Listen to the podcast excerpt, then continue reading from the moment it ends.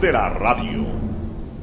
Hoy en el deporte llega gracias al auspicio de Pacificar, historias que vivir, Banco del Pacífico. 14 de octubre de 1996. Vasco da Gama y Emelec se enfrentan por la Copa Conmebol en el Estadio Sao Januario de Río de Janeiro.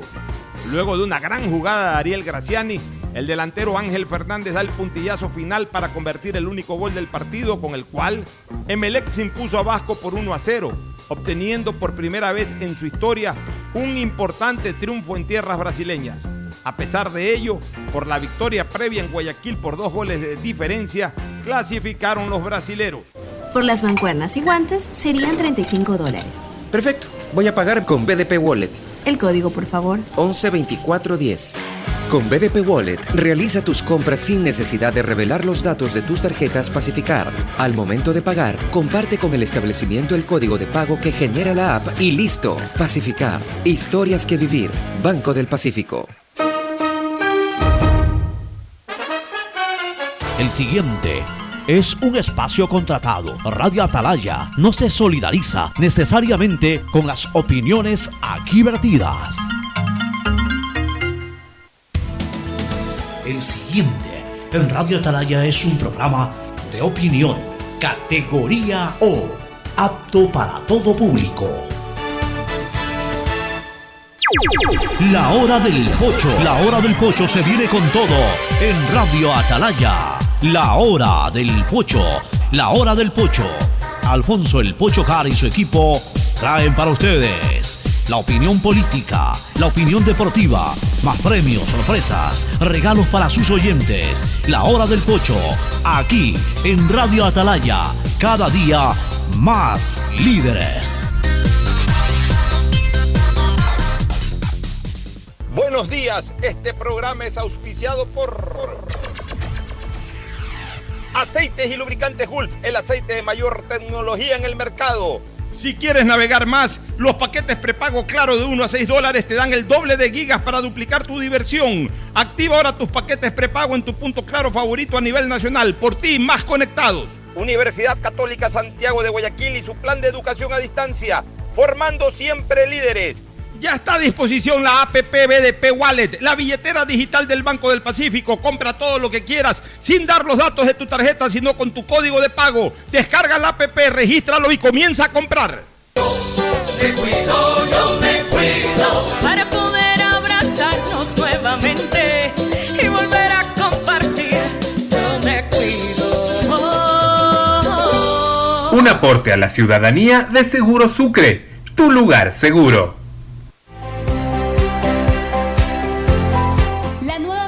Ban Ecuador permite contribuir al desarrollo del agricultor y ganadero con las botas puestas. Visitando cada sector del país en las 24 provincias y en tiempo de pandemia con más intensidad todavía. Ban Ecuador con crédito según tu necesidad, con agilidad y compromiso permanente. Ban Ecuador con las botas puestas.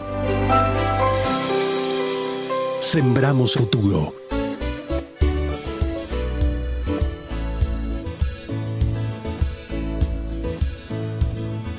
Camino.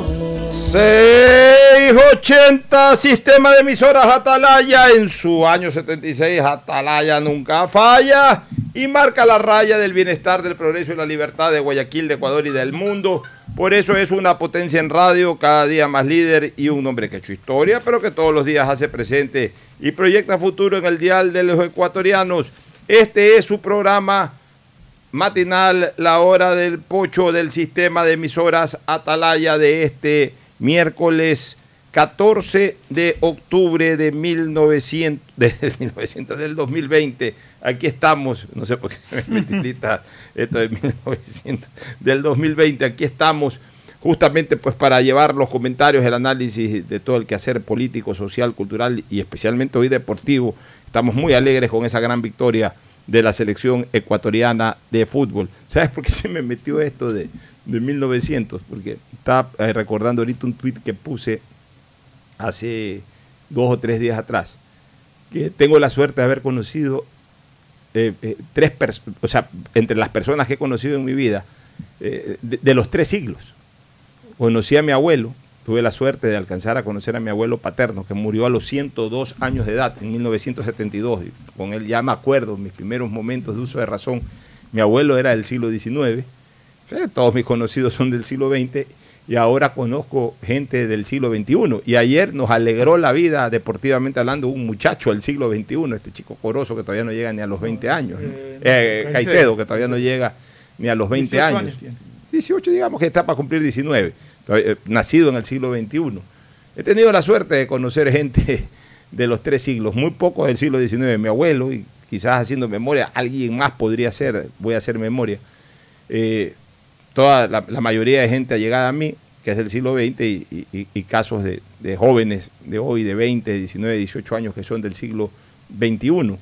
Y esto recordando también porque estoy cerca a celebrar o a conmemorar los 100 años del nacimiento de mi señor padre, que desde hace 12 dejó de acompañarnos, pero igual uno siempre recuerda la fecha de nacimiento de un ser querido, aunque ya no esté, y mi padre estuviera por cumplir el 24 de octubre, estuviera por cumplir 100 años. Pero fíjate, mala suerte hasta cierto punto la de mi papá. Nació pocos días, muy pocos días, 15 días después del centenario, y no alcanzó a llegar al bicentenario.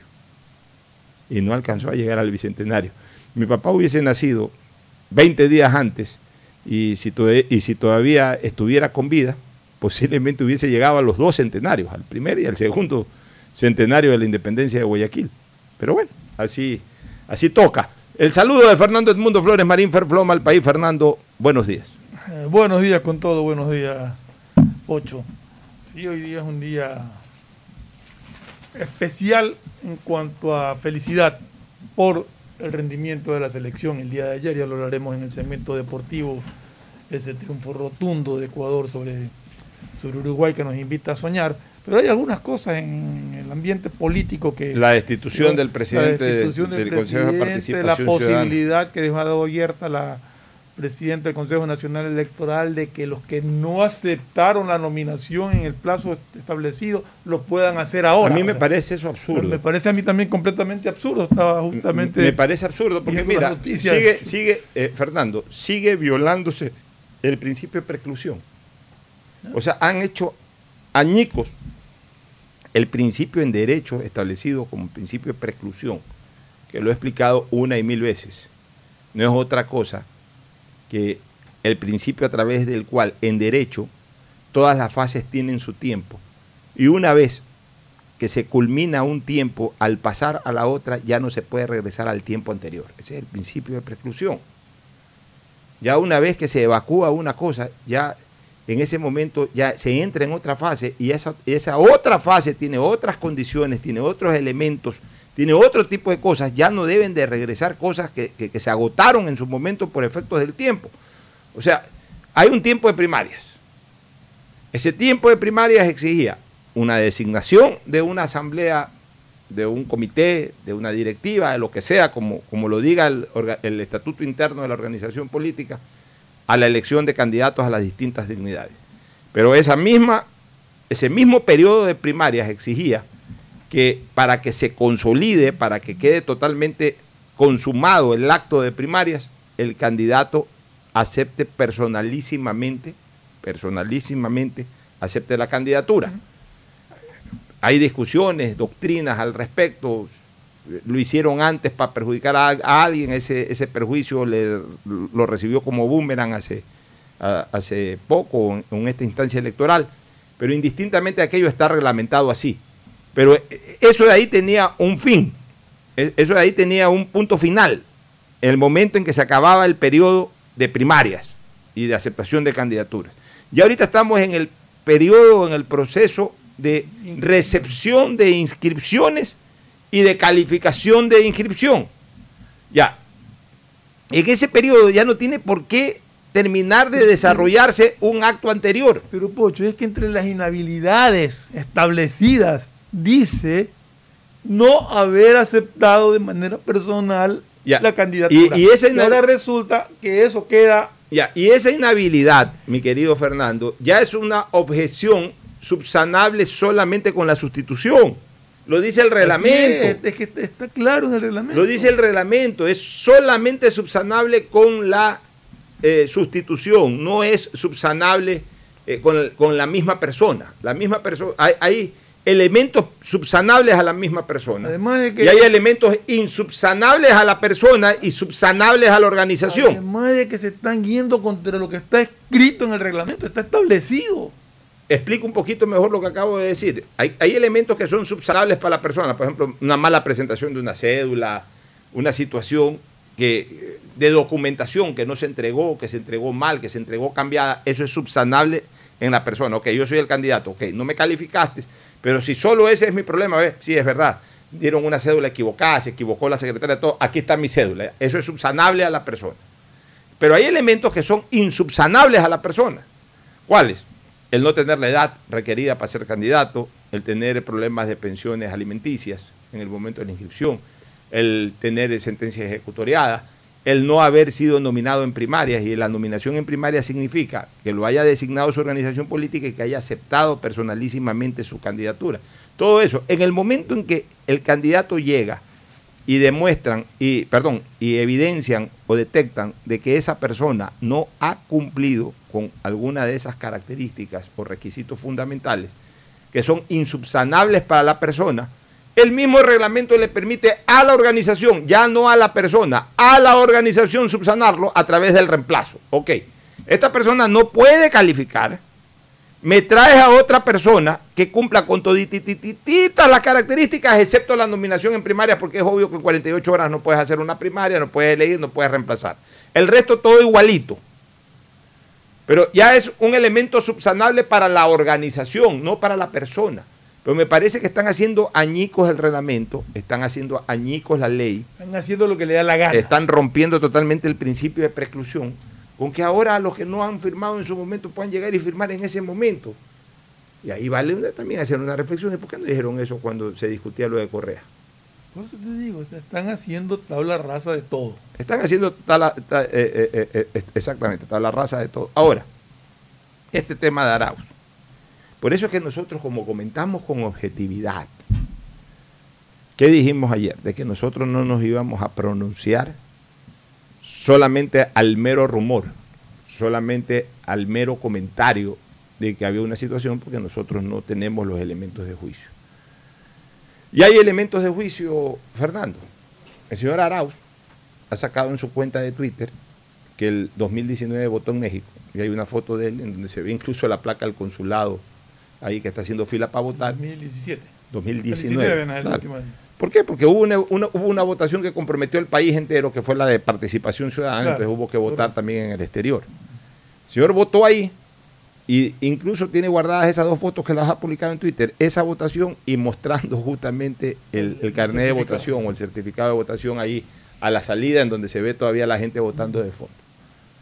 Es el 2019, ya votó, lo está demostrando hasta con fotografías Tiene el carnet.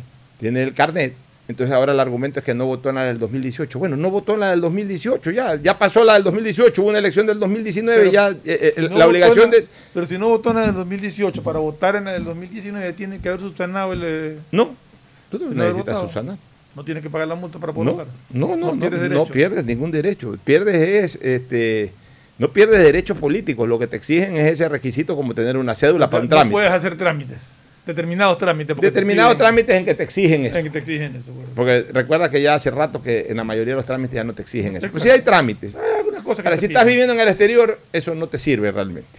Ya, el tipo no votó en la del 18. No le dio la gana de votar en la de la consulta popular. De hecho, el otro vez me... Vot- votó- Hace poco me pidieron el certificado Ya, de votación, que yo le dije a la señorita, digo, pero aquí está mi certificado de votación, pero no tiene por qué exigírmelo a mí. Claro. Y se me rió y me dijo, pasa que la otra vez un señor se puso bravo porque no se lo pedí. Bueno, pero lo que te quiero decir es de que eh, el 2019, el 2019 ya hubo una nueva elección. Claro. Ya, cuando uno no vota en una elección tiene dos caminos o tres caminos. Uno, quedarse frío y no pagar la multa y tener algún obstáculo en algún momento que vaya a hacer un trámite. El otro, ir, pagar una multa y, y- y te dan el certificado. Hay que justificarla, porque tú dices estuve enfermo No, y ya te, dan el certificado igual. Y lo tercer, la tercera opción que tienes es que si por ahí sabes o de relancina se da un nuevo proceso electoral y vas y votas, ya, ya quedó en el archivo el del 2018, ya tienes No, tu documento del 2019. Así O sea, a partir del 2019, Ese es el si te piden el documento, das el del 2019, ya no Además, tienes tú que dar el el- del 2018. Cuando tú ya sacas el documento de la última votación, ya el anterior lo, lo votas, lo, lo, lo- lo anulas porque ya no te sirve para nada. Así es. Entonces, si ya este caballero tiene el del 2019 y ha probado que se ha votado, se ha ido a votar y si le han dado su certificado, ya no importa que no haya votado en el del 2018, no necesita pagar multa, como dijo ayer la presidenta del Consejo Nacional Electoral, no necesita pagar Porque multa. ya votó. Ya, eh, eh, la documentación que se exige es del último certificado de votación y si él presenta el último certificado de votación, presentó el último certificado de votación y punto. Yo lo que quiero también que, que- que quede clara una cosa, Fernando. Pienso que le están haciendo la campaña al correísmo con Yo este tipo de cosas. igual, creo Le igual. están, o sea, están inventando cosas o trabando o, queriendo generar trabas absolutamente inoficiosas que lo que hacen es que fácilmente las refuten y que ellos mismos terminen agradeciendo por eso porque les permiten generar un escenario de victimización sobre incluso cosas en donde no tienen por qué victimizarse. Por ejemplo, si, si hay que combatir al correísmo, si los rivales políticos quieren combatir al correísmo, que lo combatan con tantas cosas con las que pueden combatirlo. Por ejemplo, los actos de corrupción que ya están sentenciados. Dos, eh, la falta de libertades que hubo durante el gobierno de- del expresidente Correa, la falta de, de- de- de poder de, eh, expresar o desarrollar libertades. Tres, el, el- el- el- el manejo económico del sobreendeudamiento que hubo en el gobierno. O sea, Obras construidas de mala calidad. obras construidas incluso que eh, fueron inmensas, pero que eh, eh, una vez que sirvieron para la foto y para inaugurarlas con el tiempo, con el pasar del tiempo, incluso con el pasar de un corto tiempo se demostraba su mala calidad y enmarcado en todo eso también la corrupción, por eso la mala calidad. O sea, hay 100 y un cosas, no quiero decir mil y un cosas, 100 y un cosas, en que la oposición al correísmo podría afincar su criterio para en campaña electoral recordarle a la gente lo peligroso que podría ser que ese grupo político vuelva al poder. Pero que se pongan y que se enreden y que se estanquen en este tipo de ridiculeces. Tratando de Le terminan, la candidatura. claro, le terminan haciendo un favor al correísmo, porque la gente lo que dice, ah, pero ahí está. O sea, ¿qué es lo que dice? Si a la gente se le pone a Hay que hablar... ver de dónde provienen. Oye, si a la gente se le pone a hablar de economía, la gente por ahí puede decir, no, no, no entiendo mucho, a ver, déjame escuchar bien, etcétera. Si a la gente se le pone a hablar de otra cosa, no, no entiendo mucho. Pero este tipo de cosas todo el mundo lo entiende. Entonces la gente dice, ah, no, pues mira, se ha votado. Ahí está la foto. No, no puede ser de que lo quieran perseguir. Y enseguida captan la imagen de perseguidos. ¿Quiénes? ¿Por culpa de quiénes? Por culpa de estos que no tienen otra cosa que ponerse, perdóname, a hablar tonterías, a denunciar tonterías, que ni siquiera tienen los fundamentos de hecho y de derecho como para hacerlo. Entonces le están haciendo un favor al correísmo, Fernando. Sí, comparto tu criterio. Eh, siempre decíamos que el victimizarse de parte del correísmo será una de sus armas para lograr, no sé si aspirar a la presidencia de la República, pero sí para lograr un número considerable de asambleístas de donde podría eh, hacer eh, una oposición fuerte al próximo gobierno. y dieras la impresión, oye, hoy día yo mientras manejaba, yo siempre te digo que a veces cuando vengo manejando vengo pensando temas y sobre todo cómo desarrollar los temas. Y pensaba esto justamente, y diera la impresión de que a veces uno hasta sospecharía que hay una conexión entre el denunciante y los denunciados. Yo, yo por eso te preguntaba, hay que ver de dónde proviene. Bueno, proviene del candidato a la En esto ya sabemos, vicepresidencia esto, de- esto de- de sabemos dónde Gutiérrez, proviene, ya. exacto.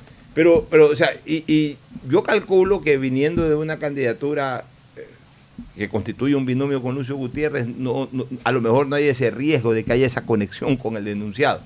Pero, pero, pero en el fondo uno termina hasta sospechando por una sencilla razón. O sea, justo este señor, justo este señor eh, Arauz tiene esa foto que hoy día la saca. O sea, como que diera la impresión, mira, como que diera la impresión de que, ¿sabes que Denúnciame de esto para yo, como yo tengo los documentos, puedo refutar Como claramente y quedo como víctima. preparado, Como que ya estuviera preparado. O sea, son acusaciones tan burdas, son acusaciones tan No, ridículas. pero son, son una suma de cosas. pero, que, pero que no... Porque eso de presentar una cédula de otra persona, eso no es culpa de nadie ni nadie se lo hizo, lo hicieron ellos. Claro. O sea, eso no es que alguien le, le- le buscó para... Lo hicieron ellos.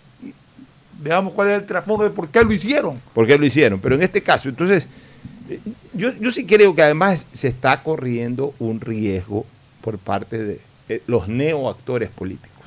Los neoactores políticos. ¿eh? Producto de lo que hemos mencionado, este, Fernando, producto de que no son políticos de carrera, sino que son políticos a ratos de redes sociales. Entonces, el político de carrera, ¿qué hace? Para presentar una denuncia, certifica la denuncia. ¿Por qué? Porque el político de carrera, que está acostumbrado a hablar, que está acostumbrado a hacerlo con frecuencia, necesita respaldar lo que dice y con ello necesita también proteger o blindar su credibilidad, porque el político vive de su credibilidad. Entonces, si yo soy un político de carrera, vienen y me dicen, oye, mira, ve, Arauz eh, ha falsificado esto. Yo digo, espérate un ratito, a ver, déjame ver, déjame analizar, hago las investigaciones, me tomo tres, cuatro días y considero que es una investigación muy profunda, un poco más, si es necesario hasta contrato gente que me ayude en la investigación para, para cuando hable, hablar con contundencia y con documentos. Ahora no, ahora lo que le dicen a estos neopolíticos es, mira, ve, esta cosa, y, a ver, está en redes sociales, y corren y al primer, a la primera entrevista en televisión o a la primera entrevista en Zoom de algún portal o algo, corren a decirlo, corren a expresarlo. Entonces fácilmente son vulnerables porque no terminan de hacer una investigación, sino que se terminan convirtiendo en chismosos de redes sociales.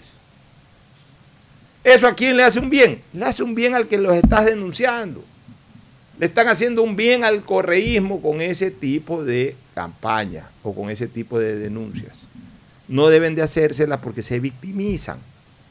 No los victimicen a efectos de que, porque la gente, ese tipo de cosas sencillas, sí las entiende. Y, y, y lo grave es que ese tipo de cosas sencillas, al ver que existen, las liga con lo que no entiende. Por ejemplo, el proceso judicial. En el proceso judicial quedaron demostradas muchas cosas en donde evidentemente se, se, se, sancionó algo que era ya algo visible a luces, la corruptela terrible que hubo durante los años de gobierno del expresidente Correa.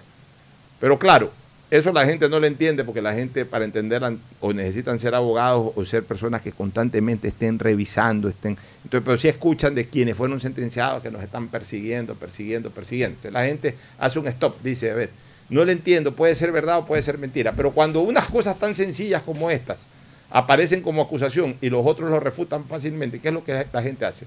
Lígalo uno con otro. Ah, no, sí, lo están persiguiendo. Esto, persiguen esto. Seguramente lo persiguieron en lo de atrás. Y les terminan dando una esencia de persecución cuando en el fondo no la hay. Sino que son por errores burdos de quienes actualmente han entrado al escenario político que hacen cualquier denuncia sin fundamento.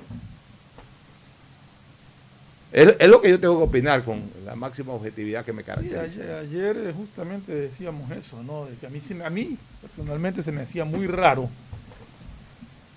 que una cosa tan sencilla como es, en un momento dado, si no ejerció el derecho, derecho al voto, porque yo sostengo que no es una obligación, sino un derecho, pero aquí lo han hecho, han hecho obligación hacer, ese, hacer uso de ese derecho, lo cual no es correcto. Pero si no ejerció su derecho al voto, ir a pagar una multa de 5 dólares, sacar su carnet y no tener problemas. Así es. O sea, se está aspirando a la presidencia de la República. Es ilógico, absurdo, ridículo que no, que no puedas hacer eso, ¿no? Así es. Y está claro que ni siquiera necesitó eso porque después votó en otra elección y ya con eso, con eso pudo suplir la carencia de un documento con la existencia de un nuevo documento. Oye, un tema que a mí me preocupa mucho y que está surgiendo en, red, en medios de comunicación ya como noticia, es que la Corporación Financiera Nacional, es algo que, ¿te acuerdas que lo habíamos comentado la vez uh -huh. pasada? Sí. Pues yo lo había escuchado, yo pensé que ya estaba, ya era un hecho, pero todavía no lo es. Todavía está dando créditos de primer, de primer nivel, o sea, está actuando todavía como banca de primer piso. Pero la idea de la CFN es regresar a ser banca de segundo piso, es decir, a ser garante y ya no entidad crediticia. Mira, a mí me preocupa eso. En primer lugar, porque quiero decirte una cosa. En mi época de diputado hubo dos cosas que impulsamos y que me tocó impulsar mucho. Una, porque incluso yo era miembro de, la Comisión de lo Económico, por un lado, y por otro lado, eh, eh, fui uno de los proponentes junto al ingeniero Febres Cordero y después me delegó el ingeniero Febres Cordero para que impulse eso allá desde Quito. Lo primero era esto, lo de eh, que la CFN se convierta en banca de primer piso en esa época, estoy hablando de inicios de siglo, era banca de segundo piso, o sea, era también garante.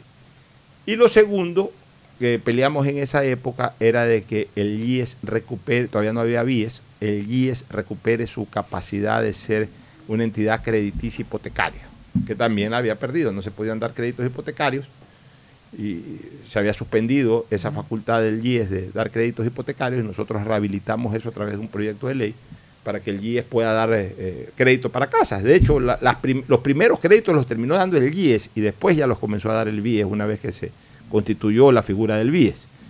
Pero volviendo a este tema de la Corporación Financiera Nacional, yo creo que esto puede ser un golpe duro al sector productivo, porque de alguna u otra manera la Corporación Financiera Nacional se ha venido convirtiendo en un ente eh, facilitador de crédito para el sector productivo. Ha estado otorgando dinero al sector productivo a mejores condiciones crediticias que la banca privada. ¿Por qué? Porque la banca privada, obviamente, pues tiene también una finalidad de lucro. La corporación financiera debe de tener una finalidad absolutamente social. La, banca, dependien- dependiendo del segmento del crédito, te tiene niveles que en el, más bajo de los casos es 8 o 9%, que es el crédito hipotecario. Pero de ahí crédito de, de corporativo te lo da al 11%, o creo, 10%, 11%, dependiendo de, la calidad de cliente que eres en cuanto al, manejo de flujo, te pueden bajar un poquito o, te mantienen una tasa ya establecida. Eh, en microcréditos incluso supera el 16, 17%.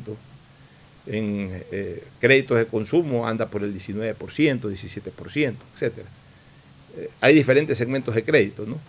Pero hablemos del crédito de producción, que más o menos está entre el 10 y el 12% en la banca privada. La Corporación Financiera Nacional te lo dispara a un, a un- a un tiempo menor, perdón, a un plazo, a un interés menor, 8 o 9%. Y en segundo lugar, que es lo más importante, a un plazo más largo, porque la banca obviamente pues es un poco más estricta en cuanto al tiempo, eh, plazos eh, eh, corporativos, a veces son hasta de un año, seis meses, un año, es, complicado, tienes que estar renovando, etcétera. En cambio, tú con la Corporación Financiera Nacional puedes hacer un crédito un poquito más largo de entrada. En algún momento, incluso hasta con gracia, en otros momentos sin gracia, no importa, pero tienes una mejor tasa de interés y tienes un plazo más largo. Entonces, sí era, eh, y, sobre todo los montos. De repente con la Corporación Financiera Nacional podías obtener, obviamente con respaldo de garantías y todo, pues podías obtener montos más, eh, eh, poquito más elevados que los créditos que te podían autorizar eh, la banca privada. Entonces, la Corporación Financiera Nacional de alguna u otra manera se ha venido funcionando y ha venido funcionando bien y sí ha sido un respaldo para el sector productivo como banca de primer piso. Esto de convertirse en banca de segundo piso, que de hecho también tiene esa facultad. Por ejemplo, en el crédito, eh, levántate, ¿cómo es que le pusieron este crédito? Levántate Ecuador. Sí, ya sí. eh, el crédito este especial que, lo, sí. que lo sacó el, el Banco del Pacífico, que después tuvo que suspenderlo porque entiendo que lo van a reanudar con estos nuevos créditos, vamos a ver.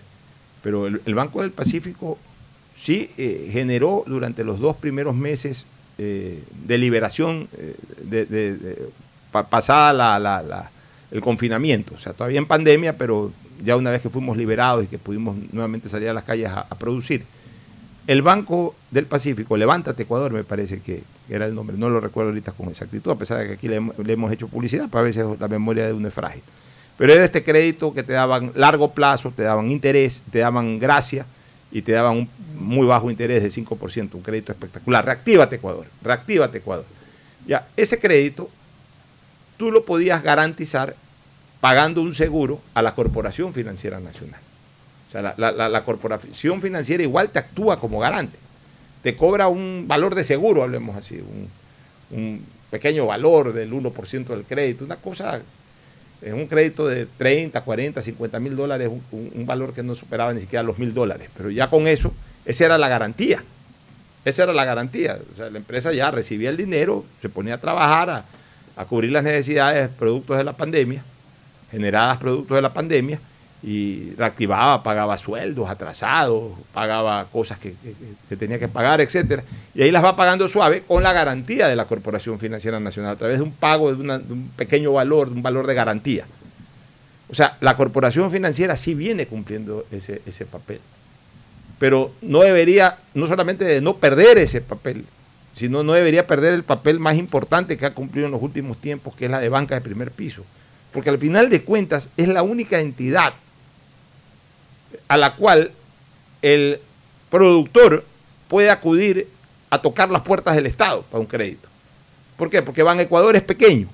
O sea, el, eh, Ban Ecuador es para créditos muy pequeños, para créditos realmente pequeños, quizás de un artesano, una cosa, puede ir eh, a, Ban Ecuador. Eh, y, de ahí no hay más. El Banco del Pacífico en el fondo es una entidad privada.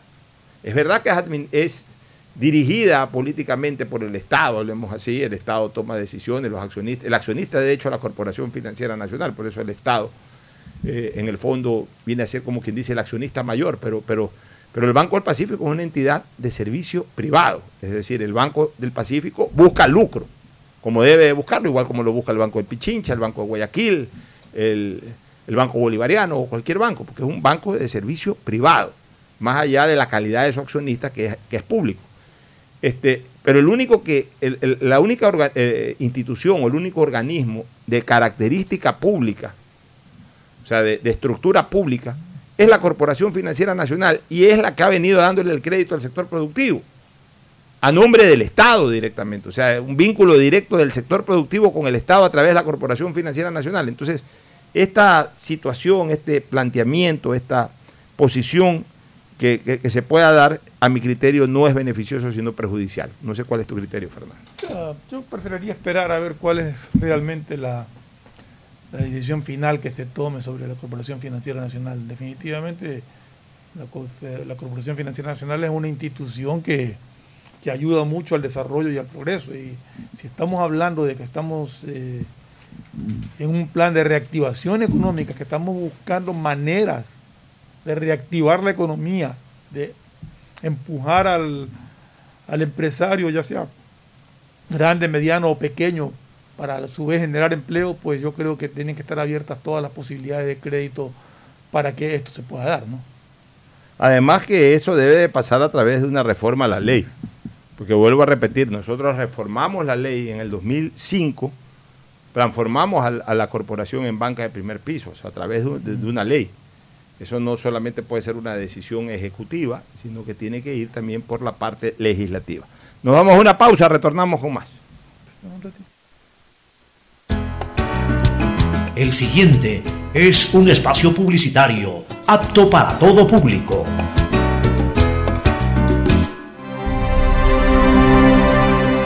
Acompáñanos en nuestro informe de rendición de cuentas periodo 2019 del sistema de emisoras Atalaya este jueves 15 de octubre a las 17 horas 30 en las instalaciones de Radio Atalaya ubicada en la ciudad de la Kennedy Norte, Manzana 901, Villa 17, tomando en cuenta todas las normas de bioseguridad. O también puedes seguirnos en vivo desde Facebook Live Radio Atalaya 680 AM y en nuestra página web www.radioatalaya.net o sintonizar en nuestro dial Radio Atalaya 680 AM. Detrás de cada profesional hay una gran historia. Aprende, experimenta y crea la tuya. Estudia a distancia en la Universidad Católica Santiago de Guayaquil. Contamos con las carreras de marketing, administración de empresa, emprendimiento e innovación social, turismo, contabilidad y auditoría Trabajo Social y Derecho. Sistema de Educación a Distancia de la Universidad Católica Santiago de Guayaquil. Formando líderes. ¿Qué más, mis brosters? Somos Giga y Minuto. Habla bien, esos manes de CNT saben. Pero de Leif. Y con sus paquetes prepago de 1 a 6 dólares, recibes 2 gigas en redes sociales. Y muchos megas adicionales para navegar. Sí cachaste, ¿no? Pero more than you. CNT, conectémonos más. Más información en www.cnt.com.es. de Ban Ecuador permite contribuir al desarrollo del agricultor y ganadero con las botas puestas. Visitando cada sector del país en las 24 provincias y en tiempo de pandemia con más intensidad todavía. Ban Ecuador con crédito según tu necesidad, con agilidad y compromiso permanente. Ban Ecuador con las botas puestas. Sembramos futuro. Aló, aló. ¿Qué hay, ñaño? Oye, ni sabes, tengo una nota vacancísima que contarte. Me acaba de pasar. Justo ahorita cambié los centavos que me dieron devuelto en tía por unos minutos para poder llamarte. Y ahora me dicen que en todos los días del país puedes cambiar tus vueltos por minutos y megas de claro. Lo máximo. Ahora, además de cambiar mi vuelto por megas y minutos extras. Ah, sí, cierto. Ya voy para tu casa. Te llamo cuando llegue. Claro, conectados. Seamos avanzamos. responsables con los héroes de nuestras calles. En esta emergencia sanitaria, recuerda desechar las mascarillas y guantes en una funda separada de la basura común. Protégela con otra funda y cuando la saques, rocía cloro sobre ellas. Tampoco deseches objetos contaminados en las calles y si son de gran volumen, llévalos a los centros de acopio autorizados. Encuentra las direcciones en www.puertolimpio.com. Puerto Limpio, juntos por Guayaquil. Si quieres estudiar, tener flexibilidad horaria y escoger tu futuro, en la Universidad Católica Santiago de Guayaquil trabajamos por el progreso en educación, ofreciendo cada día la mejor calidad. Estamos a un clic de distancia. Contamos con las carreras de marketing, administración de empresa, emprendimiento e innovación social, turismo, contabilidad y auditoría, trabajo social y derecho. Sistema de Educación a Distancia de la Universidad Católica Santiago de Guayaquil, formando líderes siempre. Hola profesores, ¿sí sabían que CNT tiene los juegos más pepa de la web? ¡Hablen bien! Recargando este 6 latas, recibes sin costo una suscripción a CNT Gamers, el portal con los juegos más top para que no pares de divertirte. CNT, conectémonos más. Más información en www.cnt.com.es. Esto aún no termina. Por eso, siempre uso mascarilla en el bus. Mantengo distancia y desinfecto mis manos cuando llego a mi destino. No te confíes. El estado de excepción terminó, pero la pandemia sigue. Manos, mascarilla, distanciamiento y preocuparse de que todos cumplan las medidas de seguridad. Alcaldía de Guayaquil. Banco del Pacífico te trae Banca Celular, tu banco a la mano sin necesidad de usar internet ni wifi. Ajá, Simón. ¿Y qué puedo hacer con eso? Con Banca Celular puedes realizar retiros, pagar tus servicios básicos y hacer hasta recargas de tiempo aire. Oye, no, eso está buenísimo. ¿Cómo lo uso? Solo tienes que marcar asterisco 844 numeral si eres CNT o asterisco 8444 numeral para Claro, Movistar y Twenty. Tu banco a la mano con Banca Celular. Banco del Pacífico, innovando desde 1972. Fin del espacio publicitario. Usted está escuchando un programa de opinión, categoría O, apto para todo público.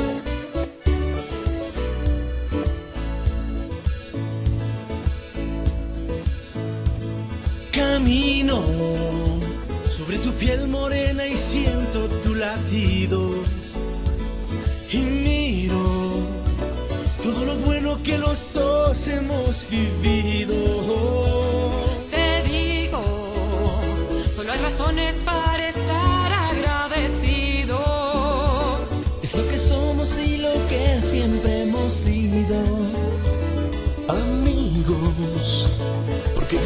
Cuando mucho hemos perdido. Somos lo mismo, porque peleamos contra el mismo enemigo. Yo sigo hasta el final y tú siempre estás conmigo. Hemos caído pero no nos han vencido. Yo soy ecuatoriano, sí señor, y tú eres mi Ecuador. Bueno, retornamos nuevamente acá en la hora del pocho. eh, una inquietud eh, que tenía Fernando fuera de micrófono, ¿no? El caso del 10 podría pasar a la Corte Nacional si el señor Paul Granda gozaba de fuero de corte. Bueno, eso, eso es importante dilucidar. Eso se, se observa en, en- en la propia ley orgánica de seguridad social. Ver, Cuando ¿no? se habla del Consejo Directivo, ver qué calificación le dan a los integrantes del Consejo Directivo del Seguro tiene? Social. ¿Qué rango? Si le dan rango de ministro, Ahí sí tiene fuego. Sí, no. O sea, en teoría sí, porque si le da rango de ministro, eh, bueno, es rango de ministro, es decir, tiene las mismas características de un ministro, Exacto. pero también en derecho público eh, se hace lo que está escrito en la ley.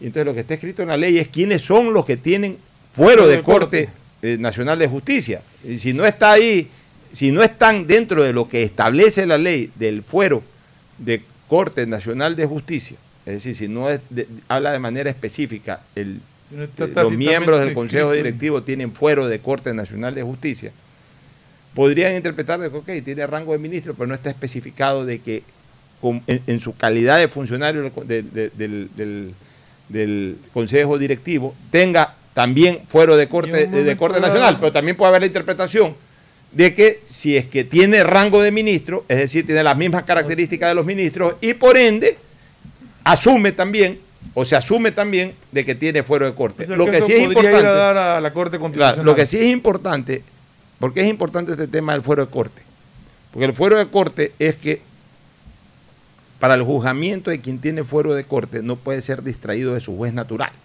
Y el juez natural en este caso es la Corte Nacional de Justicia. Los jueces, este caso eh, el juez ponente y luego los jueces de un tribunal constituido por la Corte Nacional de Justicia. Pero además pasa algo eh, adicional. Ese hecho de que le genera fuero de corte a una persona hace de que se arrastre ese fuero a todos los integrados en el proceso. A todos los integrados en el proceso. O sea, el fuero de corte, porque, porque no pueden haber dos jueces o dos tribunales distintos ventilando el mismo caso. Si es que uno de estas personas tiene fuero de corte nacional y el caso pasa a la corte nacional, se va con todos los eh, involucrados en el mismo. Es decir, en este caso los hermanos Bucarán eh, Pule y Todo lo que los señores Salcedo y todos los que de algún el señor Jairala, Luis Jairala Zunino, doctor Luis Jairala Zunino y todos los que de alguna u otra manera están en este momento siendo procesados. Pierde la competencia el juez Ronald Guerrero, que es un juez de primera instancia, y pasa esa, compete- esa competencia a los jueces de la Corte Nacional de Justicia. Tendrán eso sí que sortear, para, de- dependiendo de la instancia del juicio, que todavía está en una etapa inicial, es decir, solamente de formulación de cargos, todavía, todavía no se sale eh, de la etapa de instrucción fiscal. Eh, eh, se sorteará un juez ponente que es el que impulse hasta el dictamen fiscal y hasta que ya haya llamamiento a juicio y por ende se sortee también un tribunal al respecto. Creo que está suelta ahí la, la inquietud. ¿no? Sí, la verdad es que me llamaba la atención. En todo caso, en un momento dado de, alguna discrepancia ahí en criterios, pues pasará a la Corte Constitucional para que sea la que emita un dictamen, me imagino. No, ¿no? sobre esto tiene que pronunciarse la Corte Nacional de Justicia. Aquí en este caso tiene que la pronunciarse Corte la Corte, claro, porque en este, en este momento hay una dirimencia de competencia, hablemos así, y, y- y tiene que dirimir la Corte Nacional de Justicia resolviendo a quién le corresponde la competencia. Pero es muy claro, o sea, si la ley determina de que tiene fuero de corte, tiene fuero de corte. Si la ley no determina que tiene fuero de corte, pues no tiene fuero de corte. ¿Qué es lo lógico? Que tenga fuero de corte. Es lo lógico, que los miembros del Consejo Directivo del Seguro Social tengan fuero de corte porque son autoridades nacionales. Bueno, en todo caso, otro más de los tantos problemas que se presentan a diario eh, en estos juicios y en, estos andares del devenir político. Oye, una cosita que yo eh, quisiera continuar, aunque sea unos cinco minutos por programa o cuando tengamos un poquito de tiempo. Hoy día habíamos invitado al candidato a la asamblea, al señor Lucho Serrano, eh, por Pachacútec, pero es médico y me escribió hace 20 minutos señalando que se le ha presentado una emergencia médica y que lamentablemente no, no puede asistir. pues, Es la vida del médico.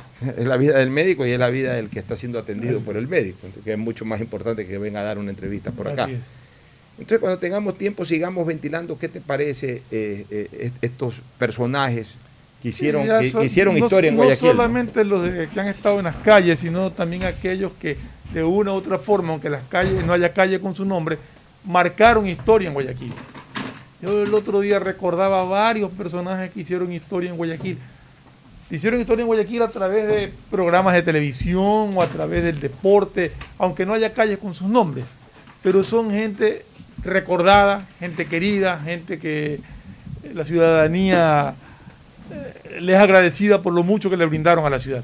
Por ejemplo, mira, yo hoy día quiero recordar al fundador de esta radio, que tiene también Por un- ejemplo. un- un- un- una calle con su nombre. Estoy hablando de Voltaire Tiene Paladines un Polo. coliseo con su nombre. Pero aparte, bueno, pues eso es, digamos que finalmente un, un escenario privado sí, de ¿no? la Federación Deportiva del Guayas, Sí. que además él lo construyó. Pero aparte la ciudad le ha brindado un homenaje poniéndole a una calle, ya la vamos a identificar. Poca gente conoce que Sí, existe la calle Voltaire Paladines Polo. Pero primero, ¿quién fue Voltaire Paladines Polo? Fue un radiodifusor brillante, nacido en la provincia del Oro, quien además de ser radiodifusor fue dirigente deportivo y fue político. Él nació en Santa Rosa el 30 de diciembre del de 1915, estudió en el Vicente Rocafuerte, fue fundador de esta radio, el sistema de emisoras Atalaya, fundó también la CRE conjuntamente con Rafael Guerrero Valenzuela. Y eh, en su vida política ejerció el cargo de gobernador del Guayas, o sea, él fue gobernador, o sea, no solamente el radiodifusor, el dirigente deportivo, él fue gobernador, que es un y en esa época tenía mucho más Mucho raigambre más- sí, más fuerza el nombramiento de un gobernador y las funciones de un gobernador. En el deporte fue presidente del Comité Olímpico, ojo, y fue también presidente de Fede Guayas, en donde ejerció una influencia vital para la construcción del estadio y del Coliseo, Coliseo. cerrado. Así es.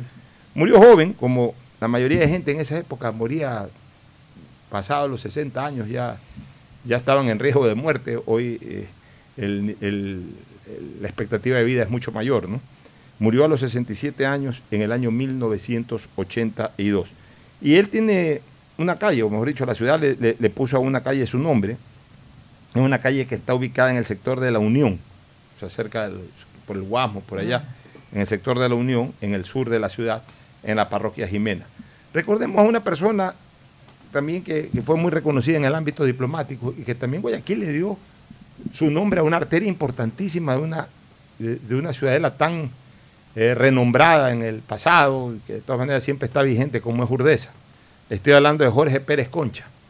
¿Quién fue don Jorge Pérez Concha? Un diplomático nacido el 5 de junio de 1908, de formación vicentina, fue periodista, escritor y político, escribió el gran libro de consulta de Eloy Alfaro. Fíjate tú, un hombre eh, que, que se identificó mucho con el liberalismo y con Alfaro y nació un 5 de junio. Y, y- y- y nació el 5 de junio de 1908, no, no muy lejos de la revolución alfarista, no muy lejos del día en que se produjo la revolución alfarista. Eh, su vida y obras, así como eh, eh, hizo un libro de consulta de Eloy Alfaro, su vida y obras, así como Derecho Territorial Ecuatoriano y otras grandes referencias literarias. Fue presidente de la Casa de la Cultura, embajador de Ecuador en Cuba, director de la Biblioteca Municipal, miembro de la Academia de Lenguas y, y- de Historia y director del diario La Razón. Él murió en 1995 a los 87 años. Fue padre de una persona a la que también apreciamos mucho, que ya lamentablemente falleció hace seis o siete años atrás, don Jorge Pérez Pesantes, don George, que fue durante muchos años gerente general de, de Telecentro Canal 10 y también de la Asociación de Canales de Televisión del Ecuador. Eh, ¿Cuál es la calle que identifica, que se identifica con el nombre de Jorge Pérez Concha? La famosa calle Circunvalación Sur. pues, Circunvalación Sur, claro. Una calle tremendamente utilizada, ¿no? De ahí vamos recordando a otros personajes. Yo, yo quisiera recordar el nombre, eh, quisiera recordar la personalidad de un hombre que es muy conocido en Guayaquil, pero por la calle, pero que pocos conocen quién fue. Ni más ni menos que el doctor Víctor Manuel Rendón. ¿Quién no ha circulado por la calle Víctor Manuel Rendón en el centro de Guayaquil? Todo el mundo, anda Víctor Manuel Rendón. Oye, sí, ahí en Víctor Manuel Rendón y Boyacá. No, sí, ahí ándate ahí a Víctor Manuel Rendón y Santa Elena. Yo viví en Víctor Manuel Rendón. Tú viviste en Víctor Manuel Rendón, pero poca gente conoce quién fue Víctor Manuel Rendón. Es el homenaje que brinda la ciudad al médico diplomático y escritor guayaquileño Víctor Manuel Rendón Pérez. Nacido el 5 de diciembre de 1859, vivió buena parte de su vida en Europa como plenipotenciario del país en Francia, Portugal y España. Fue un gran poeta, escribiendo versos inmortales como la columna de los próceres, así como grandes novelas que recogían la forma de vida de la costa ecuatoriana. Fue uno de los impulsadores, esto es lo más importante, de la construcción de la columna de los próceres ubicada en el Parque del Centenario. Él fue el que se movió en Europa y consiguió y trajo la columna de los próceres. ¿Sabes qué día Y murió? Justamente hasta donde llega la calle Víctor Manuel Rendón. Ya, ¿Y sabes qué día murió Víctor Manuel Rendón? Murió un 9 de octubre de 1940, a los 81 años. Imagínate tú, un hombre que trabajó por el, Vicente, por el primer centenario. centenario. Por el primer centenario. Trajo la columna de los próceres, que es el emblema del centenario, de- de- del Parque del Centenario y del primer centenario de Guayaquil. Y muere un 9 de octubre, ¿no? Un emblema O sea, de Guayaquil. o sea, a veces, a Guayaquil, veces la vida, la identificamos la naturaleza, columna de los Dios, próceres. eh, y pone estas cosas, ¿no? O sea, trabajaste tanto por Guayaquil y por las fiestas octubrinas, vas a morir el día por el que más trabajaste, un 9 de octubre. Es que, es que pasan esas cosas, parece mentira. O sea, mi padre nació en Manta, fue gerente del Banco Central en Manta, fue mejor ciudadano de, Y no de digas que murió Manta, el día de, de y Manta. no, pero se vino a vivir a Guayaquil, vivió acá en Guayaquil con nosotros muchísimos años y todo. vino un hermano que vivía en el exterior, se reunieron los hermanos en Manta, mi padre fue a Manta y falleció en Manta con todos sus hermanos, rodeado de todos sus hermanos. Fíjate, O sea, tú, ¿no? qué coincidencia. La calle Víctor Manuel Rondón está en pleno centro de Guayaquil en sentido oeste-este y es justamente una de las que bordea el Parque del Centenario. Nace eh, a partir de la ¿El calle... malecón? ¿Ah? Muere en el malecón, ya, pero, pero, pero Nace a partir de la calle Lorenzo Garecoa, Santa Elena. Sí, eh, eh, es la continuación de la primera de mayo.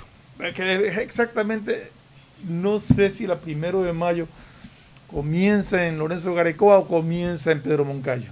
Ese tramo del Parque Centenario, yo creo. Yo creo que es Víctor Manuel Rendón. Para mí que para mí que muere muere en Pedro Muere Moncayo Pedro la Moncayo, primero de sí. mayo y Esa desde, Pedro, y desde Pedro Moncayo Para allá primero se de mayo. convierte en Sí, Víctor Manuel. Rendón hasta el malecón. Ah, Exactamente. Ya. ¿Quién fue Gómez Rendón? ¿Te imaginas quién fue Gómez Famosa Rendón? calle Gómez Rendón. La famosa calle Gómez Rendón, ¿no? Gómez Rendón es el homenaje que brinda a la ciudad al agricultor guayaquileño Carlos Gómez Rendón. Nacido en 1859, fue presidente del Consejo Municipal en 1905, gobernador del Guayas, miembro de la Junta de Beneficencia e inspector del Hospital Luis Bernaza. Falleció en 1918 a los 59 años. O sea, personaje también, el señor Gómez Rendón, que fue un agricultor. Tiene una calle importante. De ahí hablemos de alguien un poquito más moderno, pero no tan moderno tampoco. El doctor Juan Tanca Marengo. Tremenda calle, tremenda avenida que, que lleva su nombre. ¿no? personaje también. Es el homenaje que brinda la ciudad al gran médico y ciudadano guayaquileño Juan Tanca Marengo, nacido el 8 de noviembre de 1895. Fue premio contenta de la universidad, se especializó en París y a su regreso fundó la clínica Julián Coronel. También destacó como dirigente deportivo, miembro de la Casa de la Cultura, ministro de gobierno de Carlos Julio Rosemena Tola, candidato presidencial fue el doctor Juan Tanca Marengo, ¿ah? ojo, fundador de Solca, que es por lo que más se lo recuerda, por lo más se recuerda. y miembro de LEA, que también se lo recuerda. Murió a los 70 años en 1965. Su nombre identifica pues la famosa avenida Juan Tancamarengo, que todo el mundo la conoce, y que cruza la ciudad en sentido este-oeste, en el norte, este-oeste, que arranca pues en la Avenida de las Américas y culmina en la Prosperina. La Avenida Juan Tancamarengo y tenemos el Colegio Americano, tenemos el, el viejo el Colegio Espíritu Santo, tenemos esto- todo lo que se ven en la Avenida Juan Tancamarengo, ¿no? Eh, en memoria y en la- homenaje a este gran médico guayaquileño, la, la- la ciudad de la Marta Roldós y, y tantas otras cosas más. Nos vamos a la pausa para invitarlo inmediatamente a Mauricio Zambrano Izquierdo y entrar de lleno con lo que fue la eliminatoria, el gran triunfo de Ecuador y otros resultados más para darle un poquito más de tiempo a fútbol. Y para hacer los pronósticos, de entrada hacemos los pronósticos. Pausa y volvemos. Auspician este programa. Aceites y lubricantes Gulf, el aceite de mayor tecnología en el mercado. Acaricia el motor de tu vehículo para que funcione como un verdadero Fórmula 1 con aceites y lubricantes Gulf. ¿Quieres estudiar, tener flexibilidad horaria y escoger tu futuro?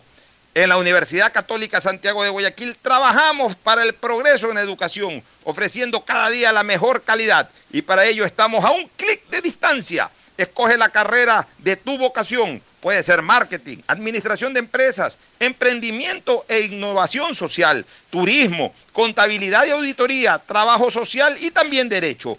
Consulta en nuestra página web mayor información y esquemas de admisión. Universidad Católica Santiago de Guayaquil, formando siempre líderes. Ahora podrás realizar tus compras sin preocuparte por revelar los datos de tu tarjeta Pacificar, porque con la APP BDP Wallet puedes comprar en establecimientos o por redes sociales con solo darle al vendedor el código de compra que se genera. Descárgala, registra tus tarjetas y prepárate para comprar lo que necesites. Con BDP Wallet, la billetera digital del Banco del Pacífico, estás a un código de tu compra. Si quieres navegar más, los paquetes prepago Claro de 1 a 6 dólares te dan el doble de gigas para duplicar tu diversión. Porque en Claro sí puedes disfrutar del doble de videos, posteos y memes a más velocidad. Y además te damos gigas gratis para hablar o videollamar sin parar por WhatsApp y Facebook Messenger desde donde tú estés. Activa ahora tus paquetes prepago en tu punto claro favorito a nivel nacional. Por ti, más conectados.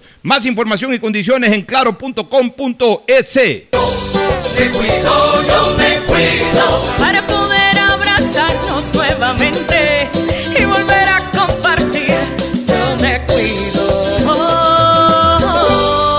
aporte a la ciudadanía de Seguro Sucre, tu lugar seguro.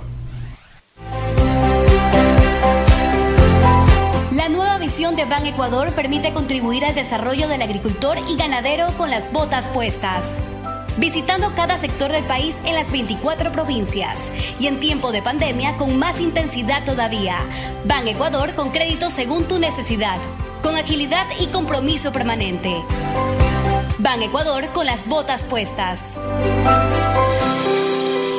Sembramos futuro. Estamos en la hora del pocho. Hoy en el deporte llega gracias al auspicio de Pacificar, historias que vivir, Banco del Pacífico. 14 de octubre de 1996. Vasco da Gama y Emelec se enfrentan por la Copa Conmebol en el Estadio Sao Januario de Río de Janeiro. Luego de una gran jugada de Ariel Graciani, el delantero Ángel Fernández da el puntillazo final para convertir el único gol del partido con el cual Emelec se impuso a Vasco por 1 a 0, obteniendo por primera vez en su historia un importante triunfo en tierras brasileñas. A pesar de ello, por la victoria previa en Guayaquil por dos goles de diferencia, clasificaron los brasileros. Por las mancuernas y guantes serían 35 dólares.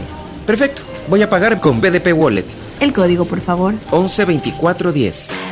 Con BDP Wallet, realiza tus compras sin necesidad de revelar los datos de tus tarjetas Pacificar. Al momento de pagar, comparte con el establecimiento el código de pago que genera la app y listo. Pacificar. Historias que vivir. Banco del Pacífico.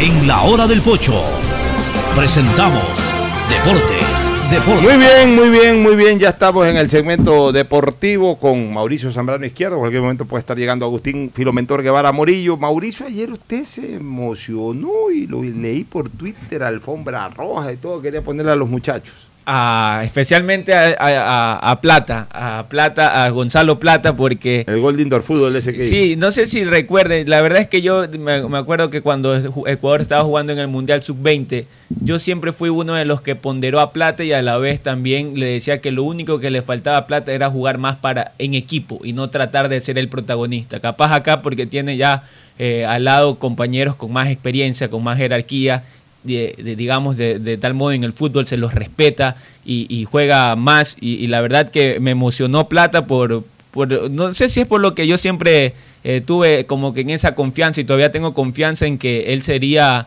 pues, quizás hasta, o sea, comparado con Valencia en nuestra época, pero ojalá llegue a ser un poco más hasta que Valencia, lo mismo eh, Moisés Caicedo, que, que son jugadores que nos vienen a ilusionar de esta nueva camada de la selección ecuatoriana de fútbol. Y sobre todo porque Plata está jugando en el exterior, en Europa. Y ojalá. Eh, pero de todo lo de, de- de- de toda la selección, de los que jugaron el día de ayer, y creo que incluso que lo jugaron argentinos, solo dos juegan en el fútbol local y juegan en Independiente del Valle. Ángelo Moisés Preciado y. Moisés Caicedo.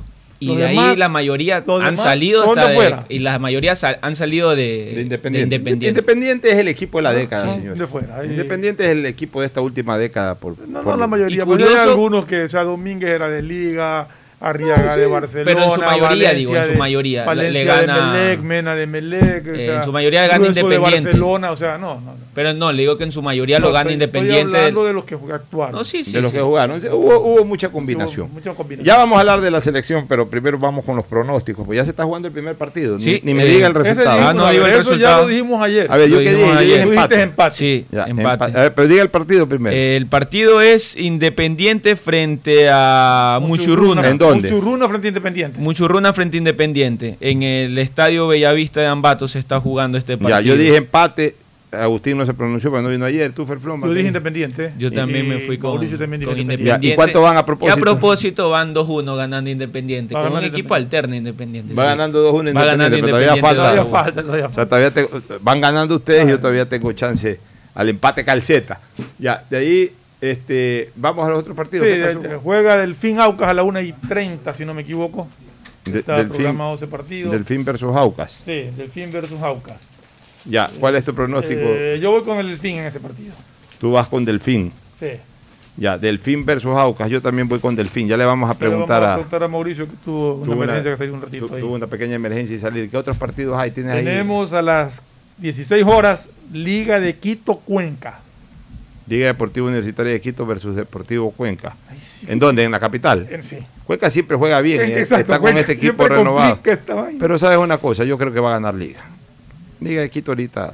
Yo me aventuro a un empate. Tú te vas a aventurar a Por un los empate. refuerzos de Cuenca y por, bueno, no Puede sé. ser, ¿no? Ah, vamos a ver. ¿Qué- Buen partido este. Porque siempre he jugado eso, sí. Ya, ¿Qué otro partido hay? Tenemos a las 18 horas 30 Bar- técnico universitario Barcelona. Técnico Universitario versus Barcelona. ¿Todo bien, Mauricio? No hay ninguna Sí, novedad? no, no, no. Ya, perfecto.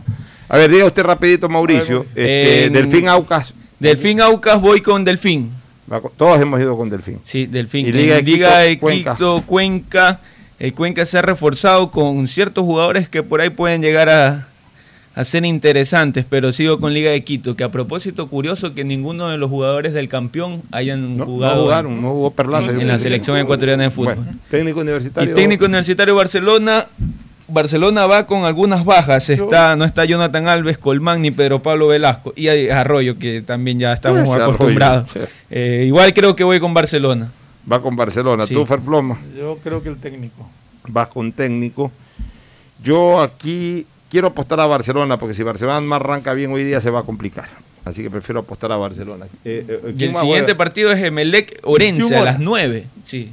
Emelec Orense a las 9 en el Nueve, campo. Como en Europa se va a jugar. Menos mal que ya no hay asistencia al estadio, porque Sí. eso ahora es medio difícil. Aunque me acuerdo en mi época Ah, de juventud, habían partidos a las Pero 9 de todo la el noche. mundo vivía en ¿sabes? Guayaquil. pues, ¿no? ya, eh, Emelec Orense, yo creo que aquí va a ganar Emelec sin, sin apuro, ¿no? No Debería de ganar. voy. No sé sin apuro, voy por Emelec. Vamos a ver, vamos a ver si realmente se Emelec cumple- también, Emelec. Hoy voy vamos por a ver Emelec. si se cumple Ya. lo que dijo el profesor Rescalvo. Rescalvo de que en la segunda etapa Hay vendrán partidos. ¿Y los Sí. otros tres partidos? Se juegan el día de mañana. ¿Quiénes juegan mañana? Olmedo frente a Guayaquil City a las ¿En 2 dónde? y cuarto en Riobamba. Oiga, el City incorporado a otros jugadores. Este, Cristian Alemán. A Cristian Alemán. Voy a, Sí. voy a- voy a seguir la, la- las costumbres de, de Pocho. De apoyar al Voy City. a apoyar al City. Vas por el City ahora. Voy por el City mañana.